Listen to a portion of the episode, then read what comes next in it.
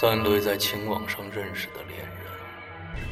被一张神秘而骇人的冥婚照片引到贵州一个偏僻的小镇上。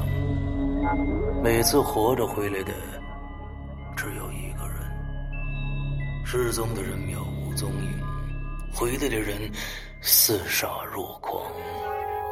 可那个小镇却仿佛从未曾存在过一样。一四二八五七的右边中，到底有何玄机呢？推着空婴儿车的老婆婆是人是鬼呢？谁在操控人的脆弱灵魂？三对恋人的命运又该何去何从？一场把人逼向灵魂死角的变态游戏。当爱情遭遇死亡，你会如何选择呢？《鬼影人间》携手中国恐怖第一人周德东，打造二零一六年盛夏第一缕恐怖寒流，百万级销量恐怖巨制《冥婚》。二零一六年七月十五日，《鬼影人间》官方淘宝店及苹果 APP 全球上线。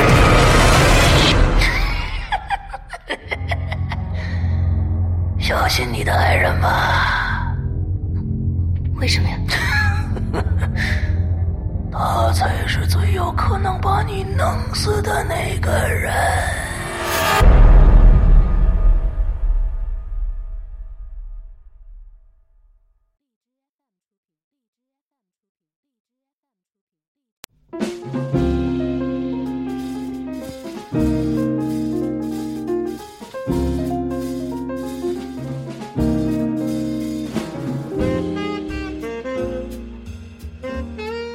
各位听众，大家好，欢迎收听《鬼影在人间》啊！今天是一个特别节目。以前做节目呢，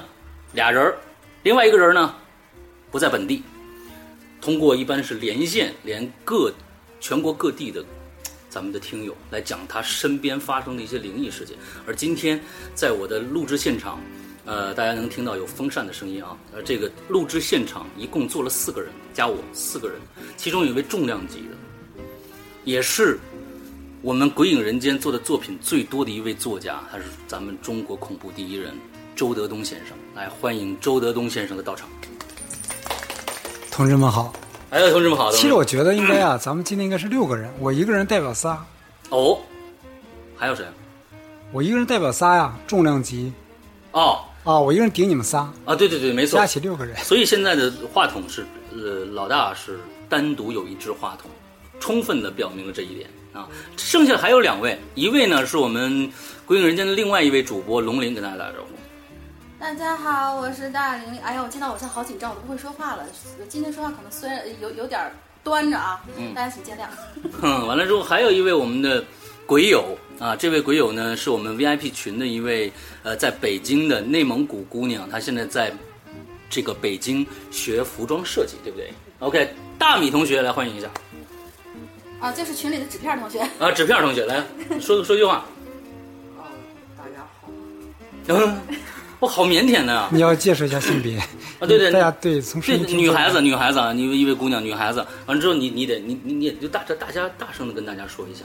啊，大家好，虽然我听起来声音有点奇怪，但是我我是女生。 我是女生，OK，呃，嗯一般呢，在网络世界里边的性格和真实的性格会有差异，所以在大家在在那边纸片是非常活跃的一个人，对不对？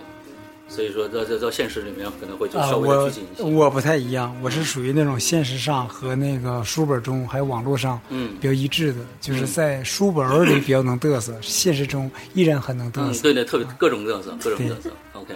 今天做这期节目啊，大家都知道，呃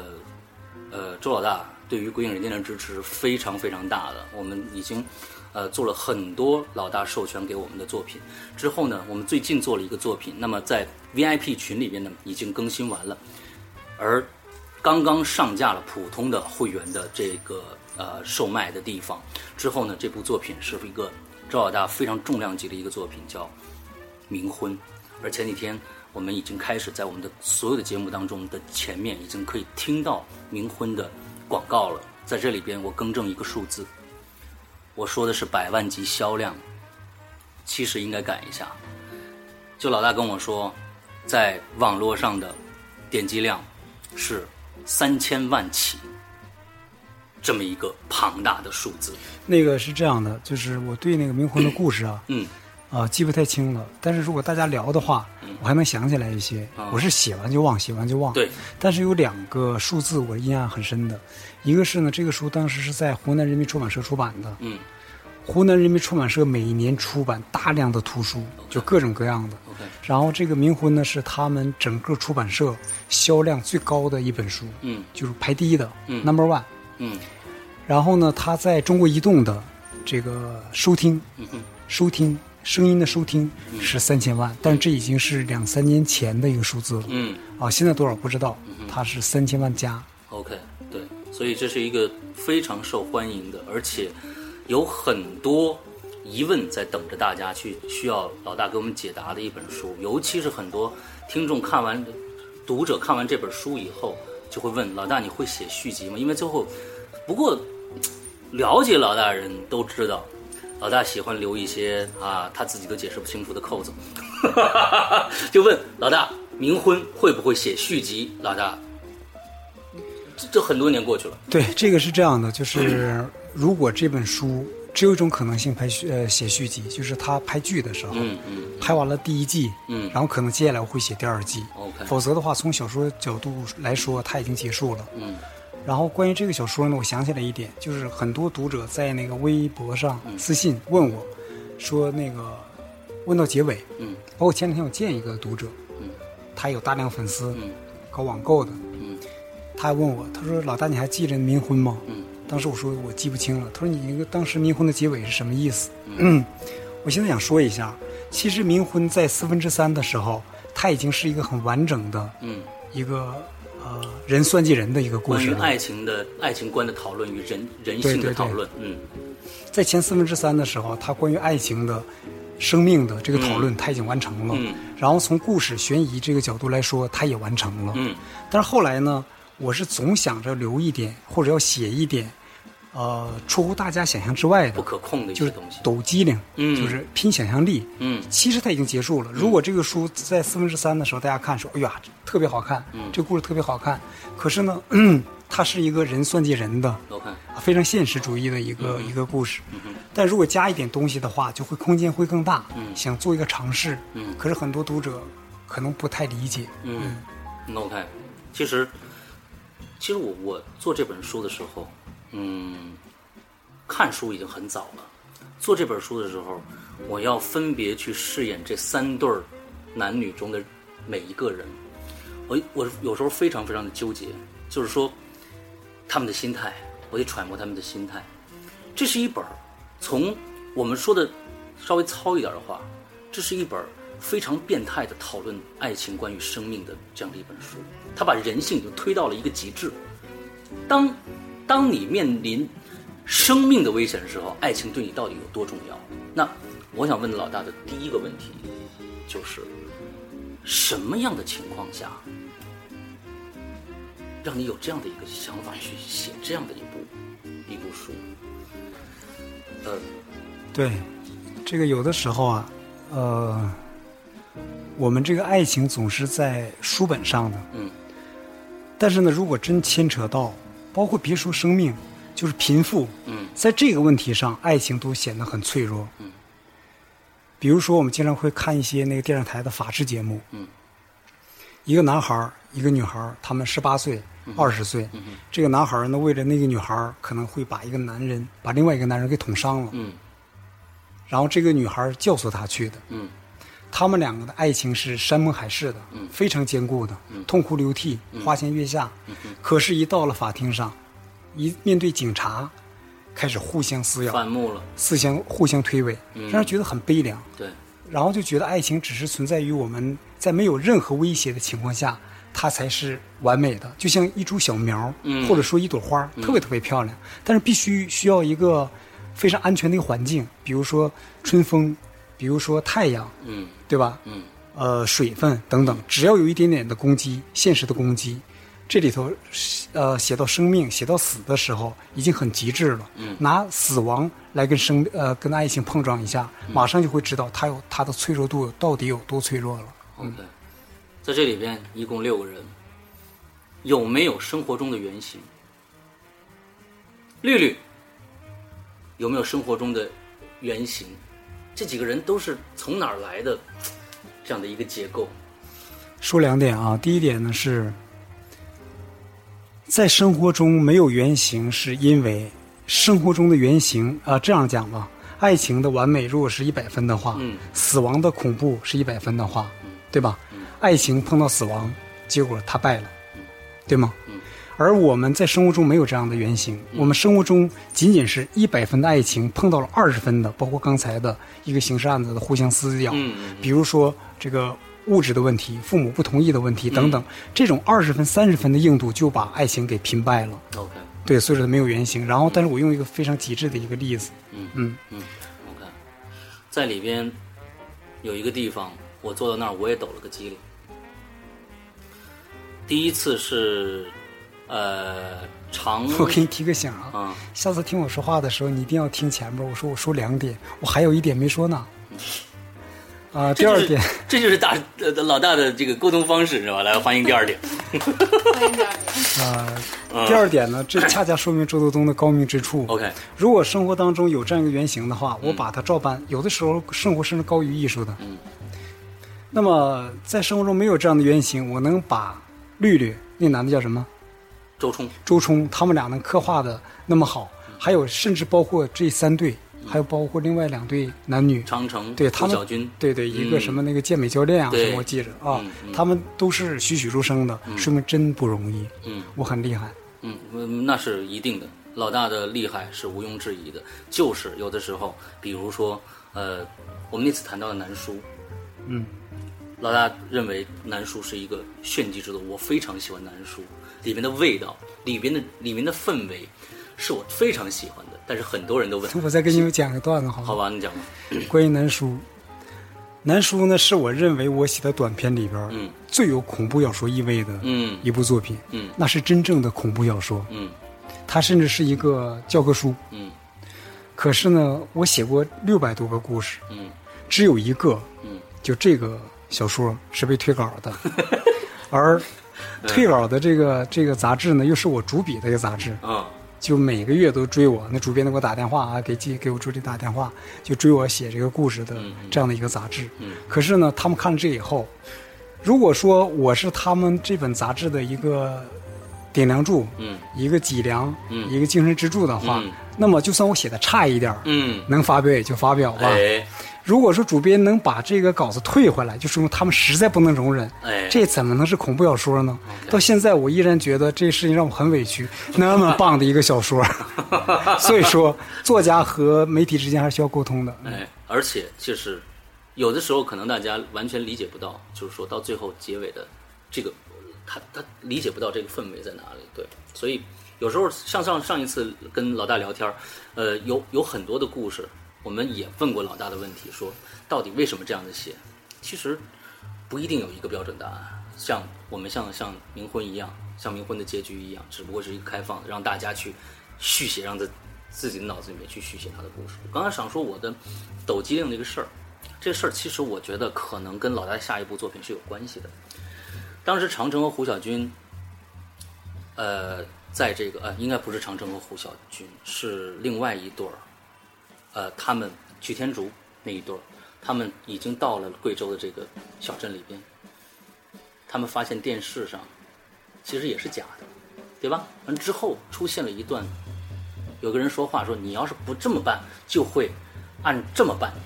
电视出现一个电视是地狱十八层的一酷刑酷刑，当时我就把我做的另外一部周老大的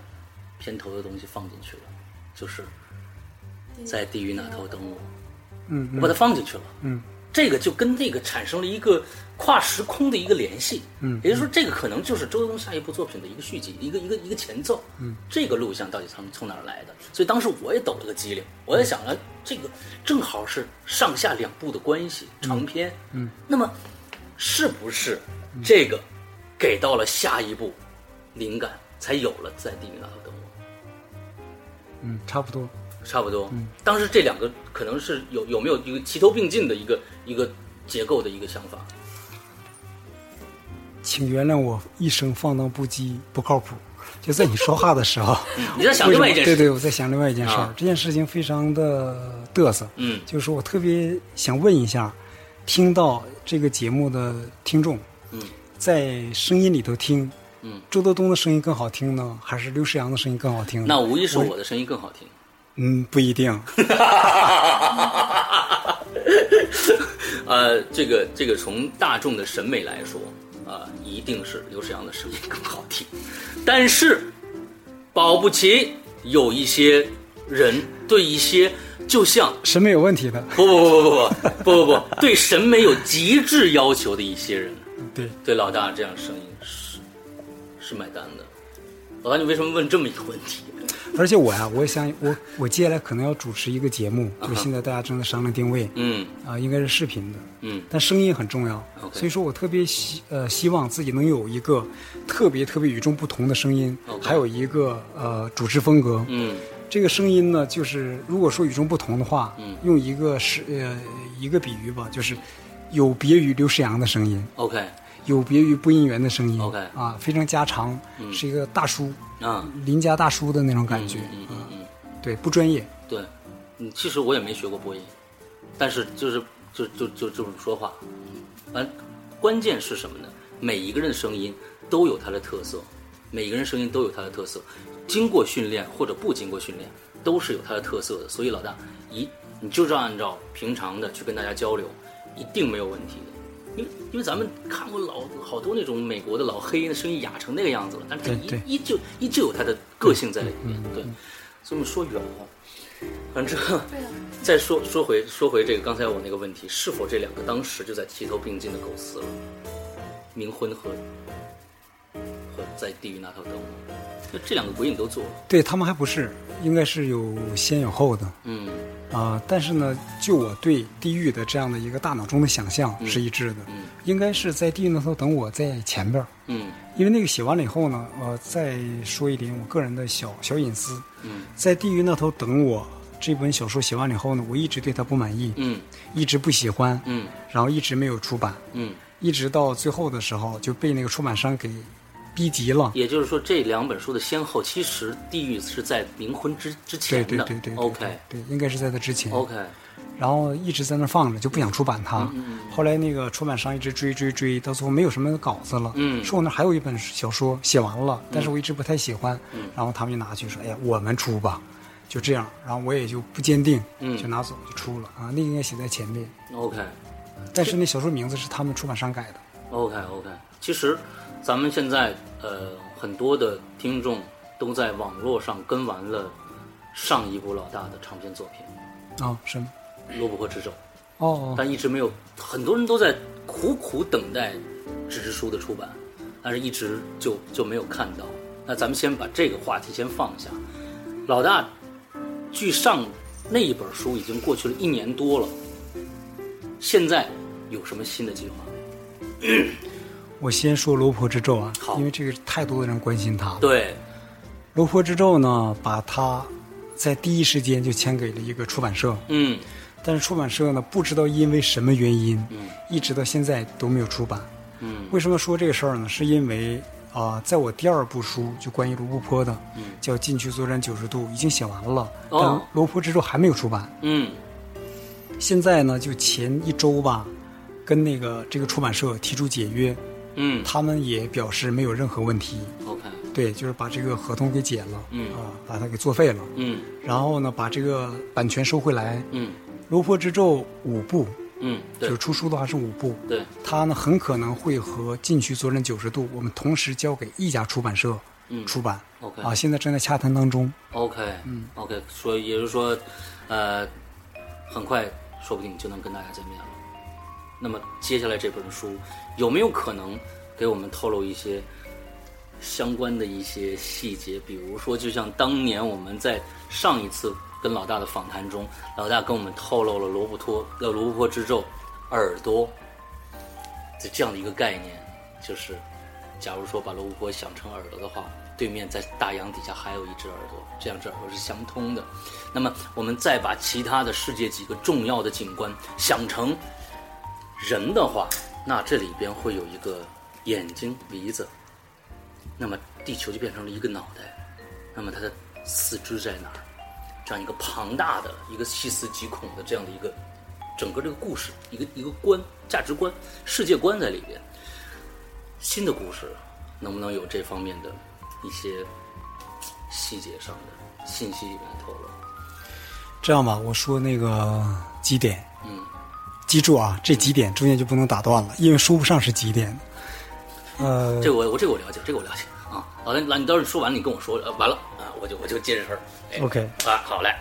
关于那个新作禁区左转九十度，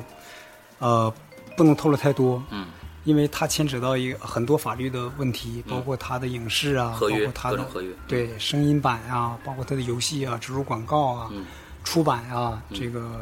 网络阅读啊等等等等。嗯嗯但是我尽可能的，呃，说一些这里最关键的点。嗯，第一点，呃，楼兰古国嗯神秘的消失了嗯，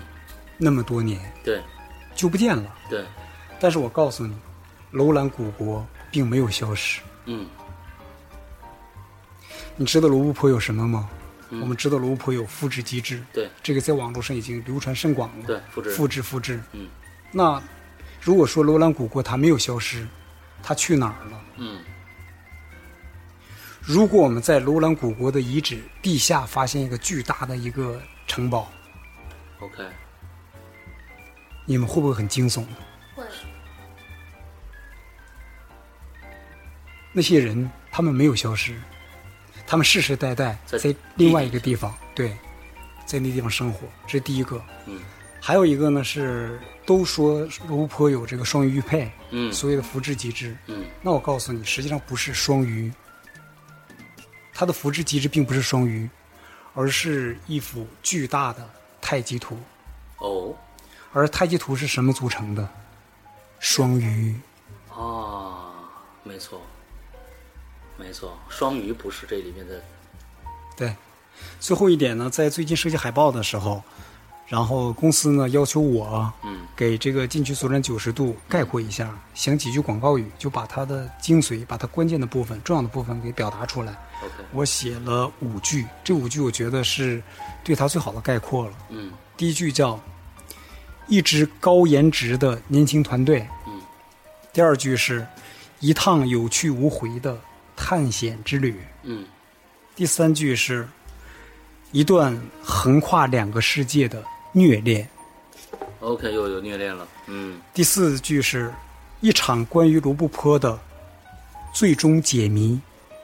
啊，这个非常的啊，这个好，”，对，第五句是“一场关于科学和哲学的壮烈对弈”， OK 最后一句是高度，嗯。对，也就是说，大家可以想象一下，大家从这五句话里面推理一下，合理的去推理一下这个故事。有很多人觉得《罗布泊之咒》结尾稍显仓促，但是在这个故事里面，有可能是罗布泊的一个延续。对，所以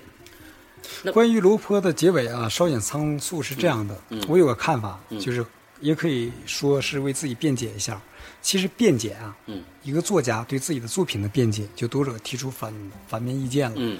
那这种辩解是最愚蠢的。嗯然后两个人打交道，一个人对你印象不好，你去辩解，这也是非常非常愚蠢的。嗯但我还是想说一下，就很多故事呢，它一直挖坑不填，嗯这个读者或者听众他没有办法，嗯，他就一直等待着最终的结果，对嗯就这样，这个把这个作品给炒起来了。他可能写三百万字、五百万字，他还不填坑，就终极的坑不填，嗯不填。但是罗布泊呢，还很负责任的填了，但只要你一填坑，嗯，大家就会有很多的说法。对，那么这个就存在一个什么问题？像过去我很早就说过，作家并不是万能的，嗯作家不是神，嗯他不能给这个世界很多很多的坑给填上，也不能给很多很多的现象一个合理的解释，要不然他就是神了。嗯对，嗯我只是个人，我只是带动大家一起跟我去思考，比如写出来很多很多的现嗯象，很多很多的事件，我也不太理解，我们一起去思考它，我觉得这是好的，大家一起来完成阅读。嗯，OK，所以，呃，你们两个，你们两个是摆设吗？ 我们两个刚刚，我需要我需要你们一起加入进来，就因为因为，呃，今天的这这个约约会啊，今天这个约会是上一次我和老大在一起的时候，我向老大提主动提出来的，也大家也都知道，老大，呃，对，他是说，哎，有女粉丝吗？我说你想有就有，他说啊，能不能咱们一起来念？咱俩男的一在一起说话多没劲啊！完了之后呢，我说好，我跟你约两个，哎，上次那个幽灵就行，我说幽灵是谁？我说是龙鳞吧？啊，对对对对对，龙鳞龙鳞，龙鳞就行啊。我说行，我说我再约一个呃一个非常有才的做画做美术的设计的这样的一个一个人才，咱们一起来。结果你们俩结果这个客客观结果是这样的，嗯，一进来的时候呢，实际上从这个视觉上来讲，我们是四个人，但是我说呢，我代表三个，等于六个人。嗯回过头来，我发现其实还是四个人。对 我三个，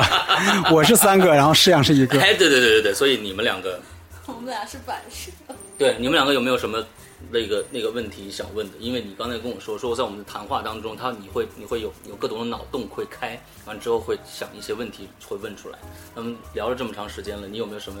要问老大？我相信他一见着老大以后，大脑一片空白。对啊，对啊，就我呃，刚才我我我我随便岔一个话题啊，就是说，刚才老大在说他的五条广告语的时候，拿出他的手机，然后在那儿念广告语，我就看见呃纸片儿同学拿出了他的手机，嗯，看了一眼，我就突然明白他要说什么，然后我就给他发了一条微信，我说有没有发现你跟老大的手机可一样？哦。我我昨天刚买的，哦，对对，好像啊，这是问题吗？嗯对不是问题，就是啊活跃气氛。 OK，活跃我我这个捧哏的就是来活跃气氛的。对对对还有什主么题还是嗯，呃我知道你今天拿了一些书对来，对不对？拿了一本还是拿了几本？拿了，最后还是想我们在聊冥婚嘛，这次，所以我就拿了一本，嗯本来是想就是拿过来一摞求签名的，然后我嗯当时问纸片，我说我这摞都拿过去合不合适？嗯那纸片说老大会不会很方啊？ 觉得，嗯嗯，好，所以我就决定每次来的时候就是拿一本，那就是 OK 说，作为我们这种普通读者来说的话，我就就是代表广大读者问一句话，就是这两本书有没有预计什么时候我们真的能够拿到实体书去？首先通过老大的文字去了解这个故事，然后通过某一些可能是我们，可能不是我们的有声平台去。在另一个感觉上面，因为我们都知道，看书的时候是跟你听故事的时候，哪怕这本书你看过，你听故事时候那种给你的感官是完全不一样。嗯就是说，这个呃，书首先是什么时候会我们能够有没有一透露个一下？有没有一个预期的一个发布时间？那个现在就关于我的所有的外边的合作呀，这个日程表啊，会经常有读者问，然后我就我最经典的回答就是，这个事情季风比我更了解，我对我自己的事情仅仅是略知一二，嗯对我会听他，他在在在谈工作的时候，他在跟别人打电话的时候，我会听到一点点，嗯那差不多就我现在呃对所有的，包括进去作战九十度啊，包括落魄之咒，据我所知，就是上一周之前啊、已经成功的解约了，但现在还有一点儿我有个问题，就是呃文本上的，我的律师和对方的律师也是在交接，在谈这个事儿。 ，OK，那么如果说他这个网络上线的话，应该是在八月份，哦，然后出版的话呢，对啊禁区禁区，呃，八月份就会上线。对对，然后呢 OK 这两本书呢，他们的纸质书呢，你知道，在中国咱们出版是有个流程的对，就算现在我们把这个合约签了，因为现在跟出版社正在谈，签的话，它也至少应该是三个月左右，嗯对，对。然后如果影视的话，那可能就推到明年后年去了。嗯嗯嗯嗯，龙鳞就是一个呃出版社的编辑，他嗯就是在他是他们美是美编术美术美术编辑，对对对，但我特别想借这个机会跟听《鬼影人间》的听众呃表达一点，嗯也说一点我未来的走向。 ，OK，其实这是一个不好的消息，就是说我在近期的时候，接下来的几年，嗯我可能会很少去写纯粹的恐怖小说了，包括这嗯种短篇呀、中篇呀、长篇呀。实际上，恐怖小说啊是文字更有力量。嗯，对，声音有它的优势，呃，画面呢，比如电影也有它的优势，但是最主要的，我觉得还是来源于恐怖，主要是文字。对嗯对，大家它有个想象空间嘛，就共同来完成阅读。那如果说你很少写纯粹的恐怖小说了，这个对我喜欢我的读者来说是一个挺大的一个损失。嗯呃，为什么呢？是因为我现在在跟那个唐丽君合作，嗯接下来的几年呢，更多的要做影视剧， ，OK，而影视剧呢，呃，可能更注重的是悬念，嗯对悬念，然后故事性，也就是说让我的受众更加的宽泛，嗯包括从声音上啊，从画面上啊，从网剧上啊，从电影上，他们都会成为我的这个受众。 ，OK，我会扩大我自己，但是一扩大我自己呢，就会把纯粹的恐怖稀释了。嗯那么就有两点想说，第一点是，同志们在以后看不到周德东这种恐怖小说的时候，嗯，要理解我，因为每个人都存在一个转型，我可能存在一个转型，这是第一。嗯嗯第二点想说的是，大家回头还是多听听《归人间》录制的我的那些恐怖小说吧，哎对，已经很不容易了。啊，对对对对对，所以我我的志向就是把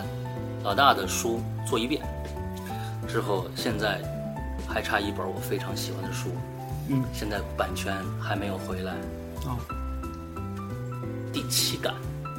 哦，我是非常喜欢这本书的，第七感，冥婚的这个版权也是刚刚结束的，对，刚刚结束刚的，刚拿刚拿到刚手刚刚拿到手，所以第七感我是特别想去制作的，可能还要等个几年的时间。但是呢，大家不要着急，《归隐人间》的一个非常远大的一个目标，就是把长篇、短篇、大大小小的，我们可以拿到版权的书，我们全都再做一遍。我还我最近才知道，其实喜欢播音的人特别多。嗯比如我会接经常接到一些私信，哼还有这个这个这个这个微信，嗯他们就会说说老大，能不能把你的哪个小说授权给我嗯啊、我来讲。嗯他或者说毕业的一个什么什么东西，嗯哦或者说在网上玩儿，他没有任何商业用途。 ，OK，然后我给对方会回复，认真回复，因为大家都挺不容易的。嗯喜欢你的故事，要把它对讲出来，他又不挣钱，对，啊，要投入很多的精力，嗯然后我就会说，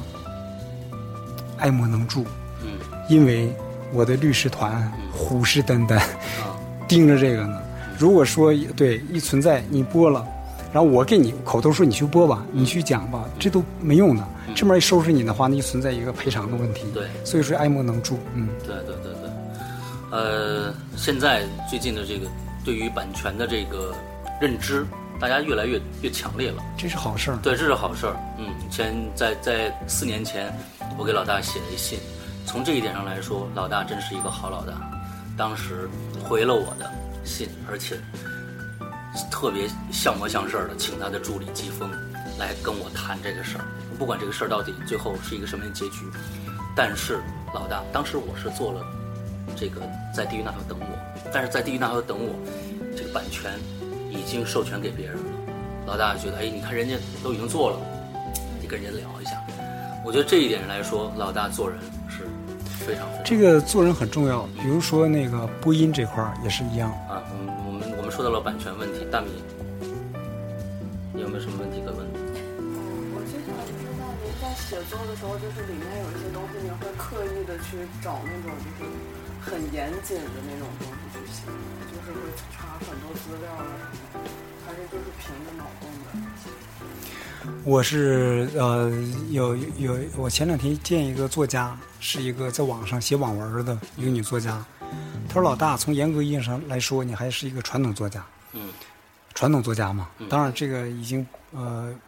不是褒义，不是贬义了，因为现在我们的互联网嗯对，你都已经成了传统媒体了。嗯传统作家实际上是这样的嗯。我想说这个重点是，所以传统作家最初的时候是给文学杂志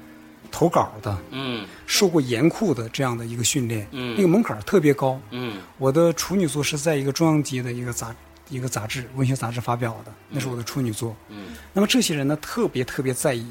文字的庄重性。嗯比如我现在我给人发微信，包括呃释阳算了，给男的无所谓， 就是给给女孩发微信，或者说给对方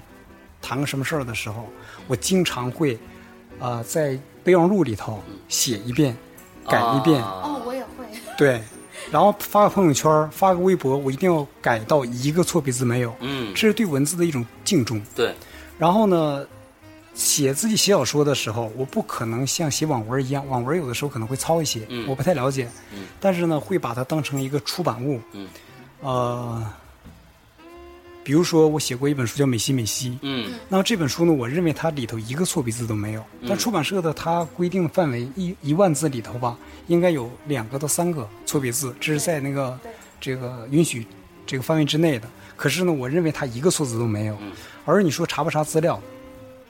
这个我还是很严谨的，就是我不可能凭着自己的性子 OK 胡来。对对对，啊，还有一个呢，就是说，呃，前两天有个读者跟我写私信的时候，我印象很深。他说：“老大，那么长、那么浩瀚的一个故事，发现你每个细节，你前面写到了，后边都会勾勾连上，而且会把它给解释出来。嗯我觉得这很重要。这是一个什么？不是我周德东大脑有多好使，而是你对读者负责任，对对你全盘都在你的大脑当中对。你记不住的话，那就做些笔记。比如说我在写的时候，前面这儿我知道，我必须得解释一下，我必须有个勾连。嗯哼呃，说点狂话，比如《红楼梦》，嗯它前面那些诗词歌赋，它到后边的时候，它都有些勾连对，有些解释，有些暗喻，对嗯是一样的。然后有的时候前面挖坑挖坑挖坑，最后没了，没了，就是我自己天马行空的写，把你们看得云山雾罩，把你蒙住，再说圈粉，把你们全弄来，要负责任，要对读者负责任。所以说，很敬重文字，也很敬重读者。嗯，OK，好呀，你们俩都没有问题了是吧？我就问下面的问题了 啊。应该，我认为那个大那个纸片儿这名儿特别好。接下来的问题应该是：这老大，我有最大最大一个疑问，超过了你的故事的一个疑问，那就是你为什么长得这么帅呢？这我确实没法回答，你知道吧对？对对对，这天生的是吧？对对对我对，们其实有准备过类似比较八卦的哎，问题，这可以问八卦的问题啊，能答就答，不能答就不答呗，对不对？哦对嗯，呃，我那那那我代表就是呃很多呃不女就性的代表听众不对不对就代表我自己吧。那个就是说，呃，我就我我现在的发言啊，全都是比较就是啊，你不用管，你就直接问。轻松的这些东西，啊啊啊就是说，嗯刚才我有听到我师傅就是师呃师师阳哥说了一件事情，就是说老大对星座非常非常有研究。嗯，然啊后对星座非常有研究。老大是怎么来看，就是自己在写作上面和自己的星座这个上面到底契合度？对你的你的这个星座到底帮了你什么，或者给了你一些什么不好的东西？啊，说三点啊。第一点呢是，为什么对星座如此的关注？嗯是因为我是处女座，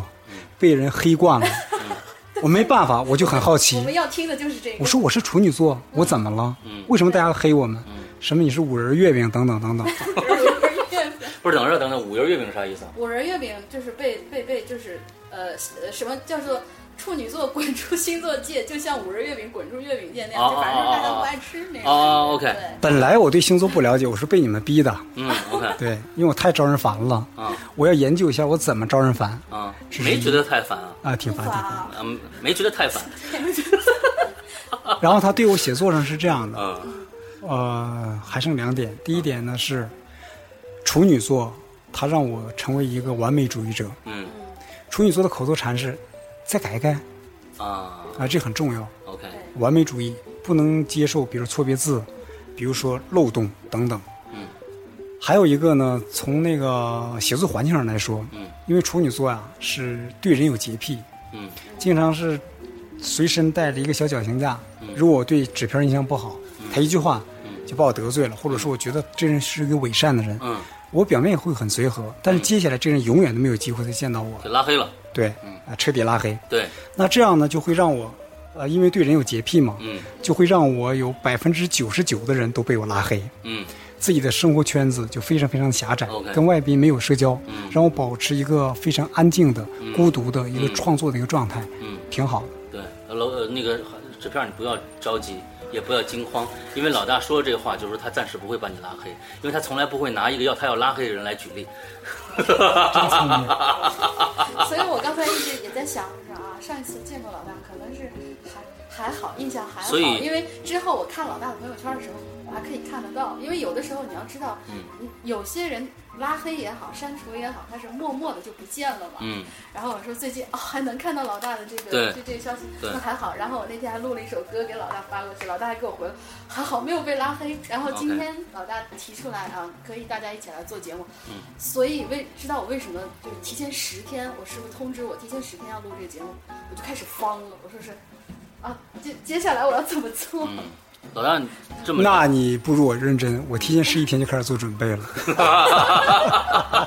从那天分分分开说，老大我我我要定了咱就定了啊，没问题，这个这就就 那我咱真们做准备啊，辉哥。对，就直接做准备。老大能不能看出，就我星座你能知道了？大玲玲上次好像说过她的星座，我我还是纸要片儿的星还是座要你能不能说猜出来？还是要让老大来来猜猜我跟纸片儿的，因为老大就是属于日理万机那一种，嗯，所以就是我我我不确定他当时记得，就是金牛，她不是，不是，但是接近，白羊，不是，你看看再给你别摩人羯，他往回说，我哪有那么你骚你绝对不可能是双鱼，也不可能是天秤，也不可能是射手，呃，就类似于什么那个金牛、白羊，不，这个不是我判断的问题，这个是什么？这是我的直觉问题，直直觉出现错误，呃，或者记忆出现错误。我当时记得好像谁跟我说过，嗯，说那个幽灵是龙灵是幽那灵个，嗯幽灵。但是跟我领袜没关系，我哎喜欢别人给我起你爱称。你的你的跟老大说一下你的这个我实际上是一个双子座，那这个是我记错了，嗯。对，所以我为什么我说很很接近呢？因为金牛跟双子它它它它是挨着的，嗯然后我不是双子月出生的，我是我是金牛月的尾巴上面几天出生的，嗯，所以说老大的直觉还是就无论是记忆来说，还是直觉来说，还是都是蛮准的。那个纸片应该是呃，他有几个选择吧，嗯因为他一直不说话，啊对对对我就算神我也很难知道，对，他应该是，呃，纸片应该是类似于处女、水瓶，嗯，说说说差不多说，说说说啊就就就就啊，还有什没么？还有没有？他的上升星座是水瓶，我上升星座是射手，所以说基本挺准的。上升星座是水嗯你瓶，什么星座？他跟我一样，我们两人都是天蝎座。哦，但是区别是，呃，我师傅是天秤月出生的天蝎，而他是纯天蝎，嗯，啊，对，所以说是我最近在写一个剧，叫十就是十二星座有关的嘛，然后那个双子座的他的绝招，他天赋是不着调拳，叫不着调拳，啊一会儿出现在你正面，一会儿出现在你背面，就是你根本摸不着要领的啊，叫双子座。哎，真的，对，然后那个处女座的绝招呢是龟毛缠，啊，龟毛缠。然后水瓶座呢是这个玻璃罩，他如果受到伤害的时候，他就会呃，他的就像玻璃心一样的，嗯在它四周一个玻璃罩，然后只要你接近，那个玻璃心呢就会爆炸，嗯啊然后四十码之内啊全部受到伤害，全损嗯不分敌友。啊，全有全损，对对对对对，完这不是双鱼座吗？天 天蝎是天蝎是一个什么样，在你心里是一个什么样的一个一个感觉？天蝎是这样的，天蝎的呃，天蝎男嗯哼，是非常非常爱情忠贞的，嗯对自己的爱人、对自己的家庭嗯是非常非常好的嗯女孩的选择，第一选择嗯啊，非常棒。嗯呃，天蝎女呢，据我所知是人中敏锐的观察力，嗯她虽然不看你，她非常非常就是有洞察力对人。嗯她可能没有抬头，但是整个房间里头每个人说话什么意思，每个人是什么样一个人，基本上她都会观察在她的心里边。嗯，OK，对，还有一个呢是多疑，多疑，对你别，比如说一个白羊座，你说我是一个好人，白羊座说哦，你是一个好人，嗯他就忙别的去了。但是天蝎座持怀疑态度，他一定要经过验证，对多疑，还有性欲旺盛，嗯啊，啊，这是你说旺是天蝎啊旺天蝎女，天蝎天 女鸟，极其旺 盛。这片儿躺枪了，哎哎哎我我我我们今天终于聊到了一些啊大家愿意听的事儿，嗯 对，电视台不让播的那件事儿，午夜节目补。充一下，我是从网上看的啊。啊哦哦哦，OK OK OK OK，那老大说，双子女是应该是一个什么样的呢？就是说，为什么您会觉得我应该是一个金牛，或者是应该是一个白羊？因为因为我咱们上次见面的时候啊，你是，就你一直你说话，你说话的时候不会像一个比如双鱼座的女生，双鱼座的女生在我对面的时候，她就会察言观色，她就会只要我一说话，她马上就会缩回嗯来，对，就是有点没眼力劲儿，就是一说话巴拉巴拉巴拉，她就要说，而且她要坚持把自己话说完，就是有些直率，嗯然后再偏一点的话就有些固执，嗯所以说她有点像金牛，嗯哼，嗯你哦你是这样的一个人对吧？对，有时候他确实是这样的一个人，然后 不是你们今天就是呃呃，今天主要是采访，呃对，是一个那什么的，就就不要黑我了啊，对对对，所以老大，我们想在最后的节目的结尾呢，有没有你没有发表过的，在你脑子里边的一些非常短小的，但是细思极恐的故事，或者亲身经历，给我们讲这么一两个？因为我们这个这个这个节目叫《鬼影在人间》，一般呢是采访一些鬼友他们的亲身经历，他们讲一些亲身的灵异的或者诡异的事情给我们听。我们在今天一直讲的是关于老大您的，之后有没有什么小料、恐怖的小故事可以给我们大家讲一个？其实啊，有个矛盾，嗯就是在我的生活当中，我特别知道我的生活，我经常喜欢约个女孩儿，嗯唐吉的唱唱歌，所以说应该是很阳光的，阳光明媚的。但是很多读者就会认为，比如说我夜里写作，嗯，就是你半夜开始写作了，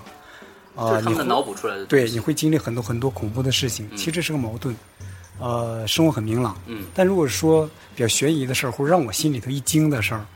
那以前会经历过一些，每个人活这么大都会经历过。嗯，然后我讲最近的，嗯我在朋友圈写过，但很多听众没有我的微嗯信嘛，他们看不着。就是我家有一个来自美国的一个清扫机器人儿，嗯然后它是英文系统。嗯有一天早晨，就是前四五天吧，早晨的时候天还没亮呢，你知道那个时候人迷迷瞪瞪的，嗯是一个很古怪的一个时辰。嗯他在那个客厅里头就一个人在那儿趴着，我就听见他嘟囔了一句，用不标准的中文，一个女生嘟囔了一句：“哎，好无聊啊！”一身鸡皮疙瘩。我的妈呀，这个这个挺瘆人的。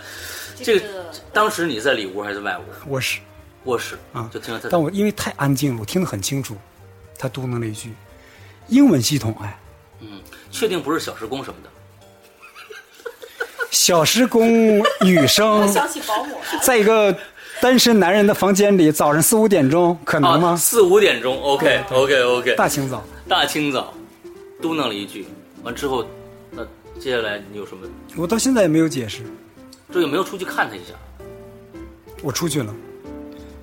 它在亮着，就中间的那个英文字母在亮着，就是就是他嘟囔的，我不知道。让我想起了那个是饮水机，